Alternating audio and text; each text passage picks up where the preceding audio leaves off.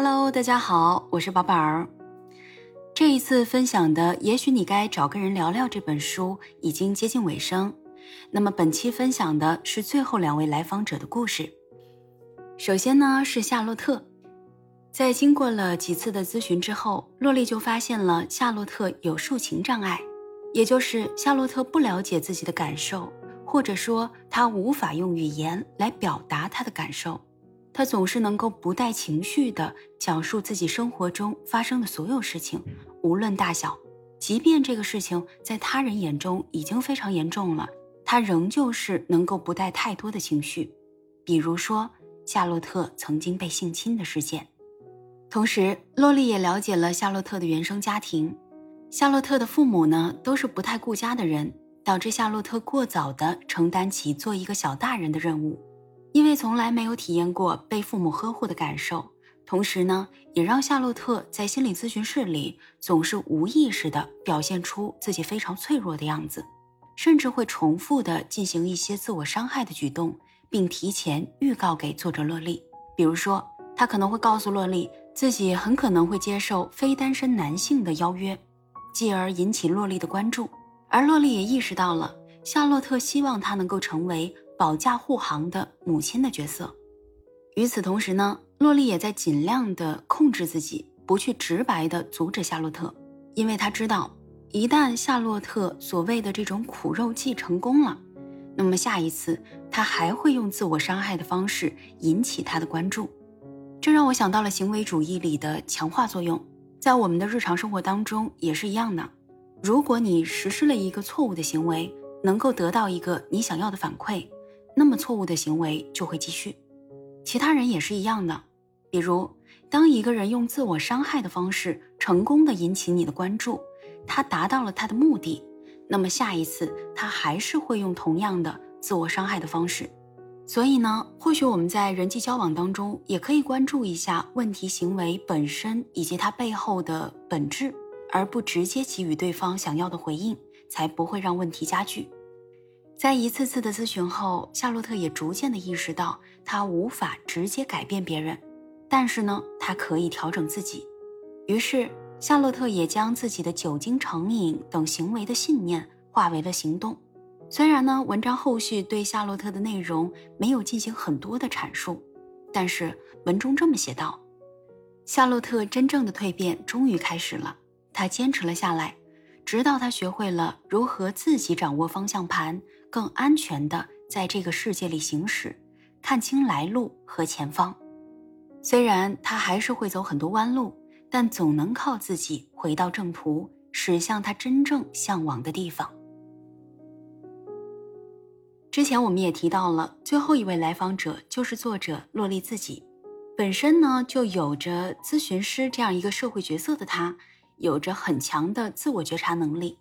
在与他自己的咨询师温德尔的探讨当中，他渐渐地发现了自己乍一看只是一次失恋后潜藏的其他问题，包括他不得不承认他想逃避的问题，比如他生病了的事实，以及他必须要去完成一个他不愿意做但似乎避无可避的工作任务。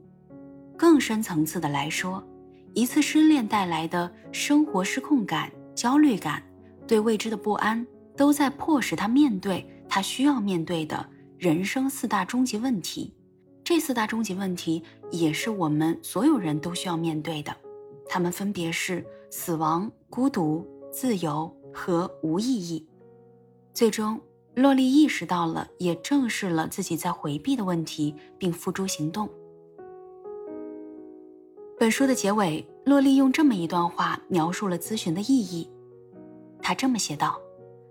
心理治疗的一个奇特之处就在于它是围绕结尾来构建的。从一开始，我们就知道，来访者和治疗师共处的时间是有限的。治疗的成功是以来访者达到预期目标、结束治疗为标志。对于每个人来说，这个目标不尽相同。”治疗师会和来访者探讨他们的目标究竟是什么，是减少焦虑，还是让感情关系进展得更加顺利，还是对自己更好一些等等。而治疗的终点取决于来访者自己。最好的结果呢，是来访者自发的感觉到了终点的来临。虽然一定还会有许多未尽之事，但我们已经取得了足够的进步。来访者的感觉会有所改善，他们的情感会更加的有韧劲，更懂得变通，更能把握日常生活的方向。我们帮助他们听到了自己内心的发问：我是谁？我想要什么？我的出路在哪里？以前他们可能都不曾意识到自己心中存在这些疑问。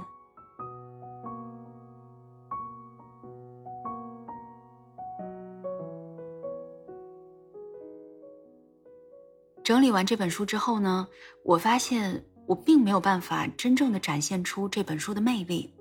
作者洛丽她的文字，她的表述方式，都对我有着很深的吸引力。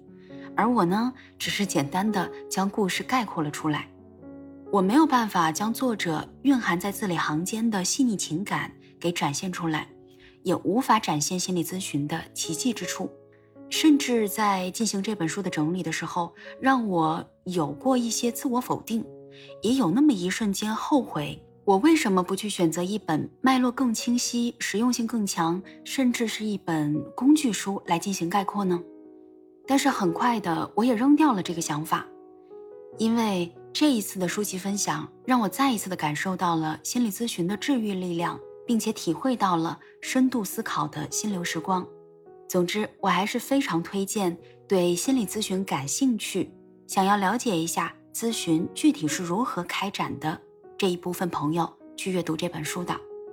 我是宝宝儿，我们下次见喽。